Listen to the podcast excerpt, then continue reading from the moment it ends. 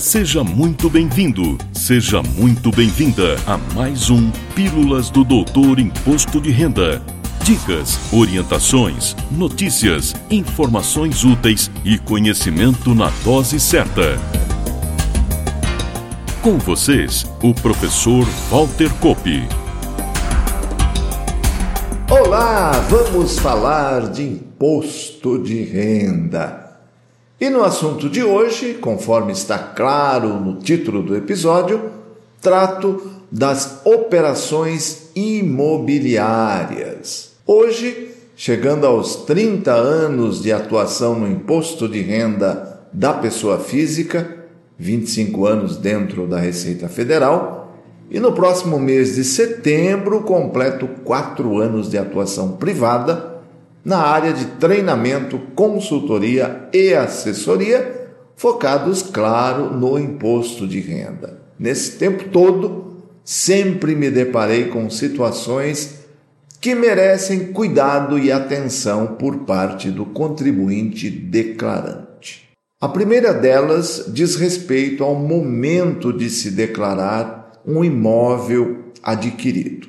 Aqui se erra demais Muita gente somente declara o bem quando é feita a escritura ou registro lá no registro de imóveis.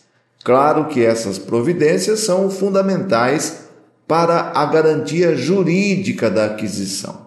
Mas, como o imposto de renda da pessoa física é, regra geral, no regime de caixa, ou seja, devo registrar pagamentos e recebimentos no momento em que eles ocorrem.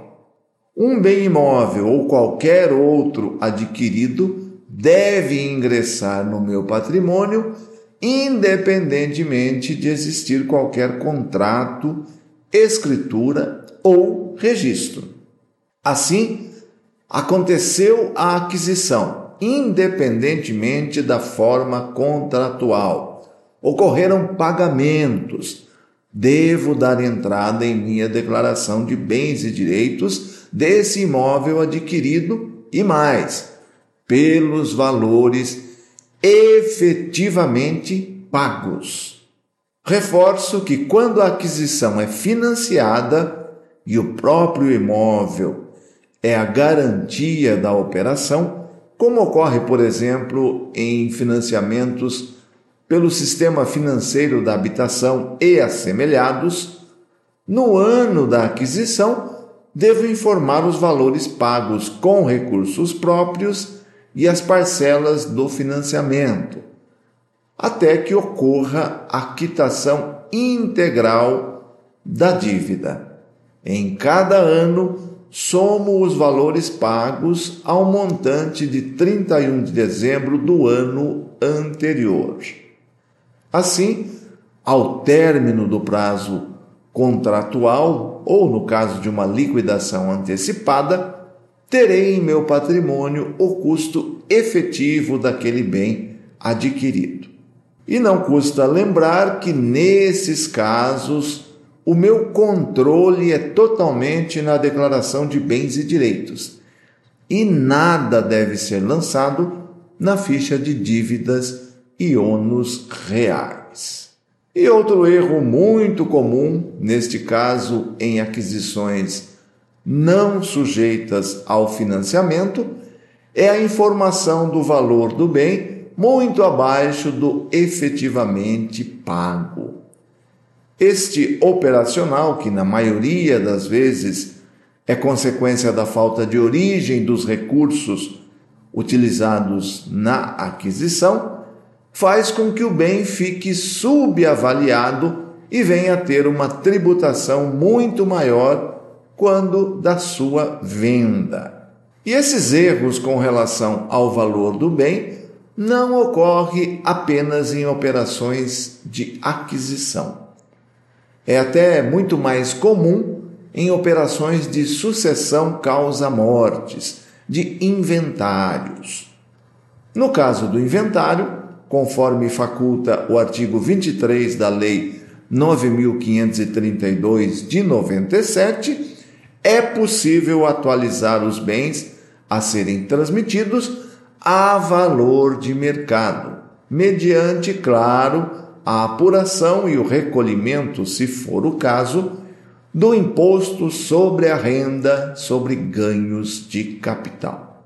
Como, da mesma forma que ocorre em uma alienação, também a atualização dos valores na sucessão causa-mortes faz jus às reduções de ganho de capital previstas em lei. É preciso levar em conta essa possibilidade.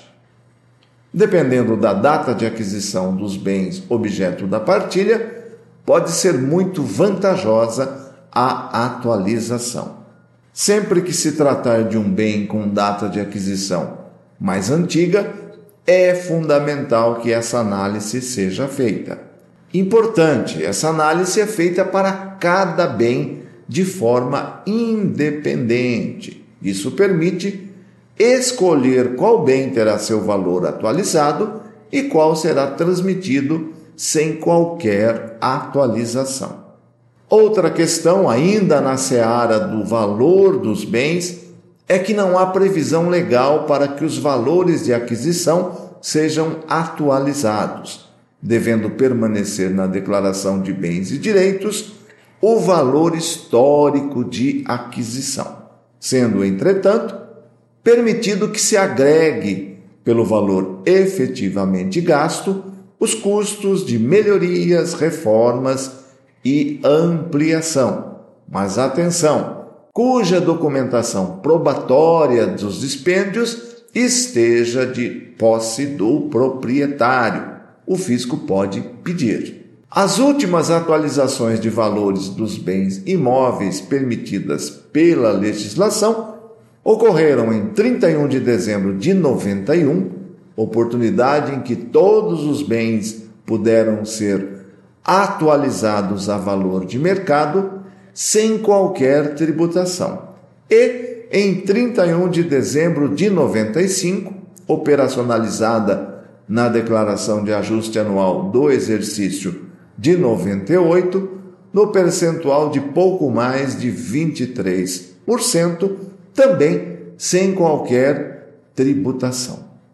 Desde então, ou seja, desde 1 de janeiro de 96, não há permissivo legal para que os valores sejam atualizados. Em função dessa situação, é que, em 2005, a conversão da medida provisória 252, a chamada MP do Bem, na Lei 1196, introduziu fatores de redução dos ganhos de capital na alienação de bens imóveis, com o intuito de minimizar os efeitos da não correção desses valores.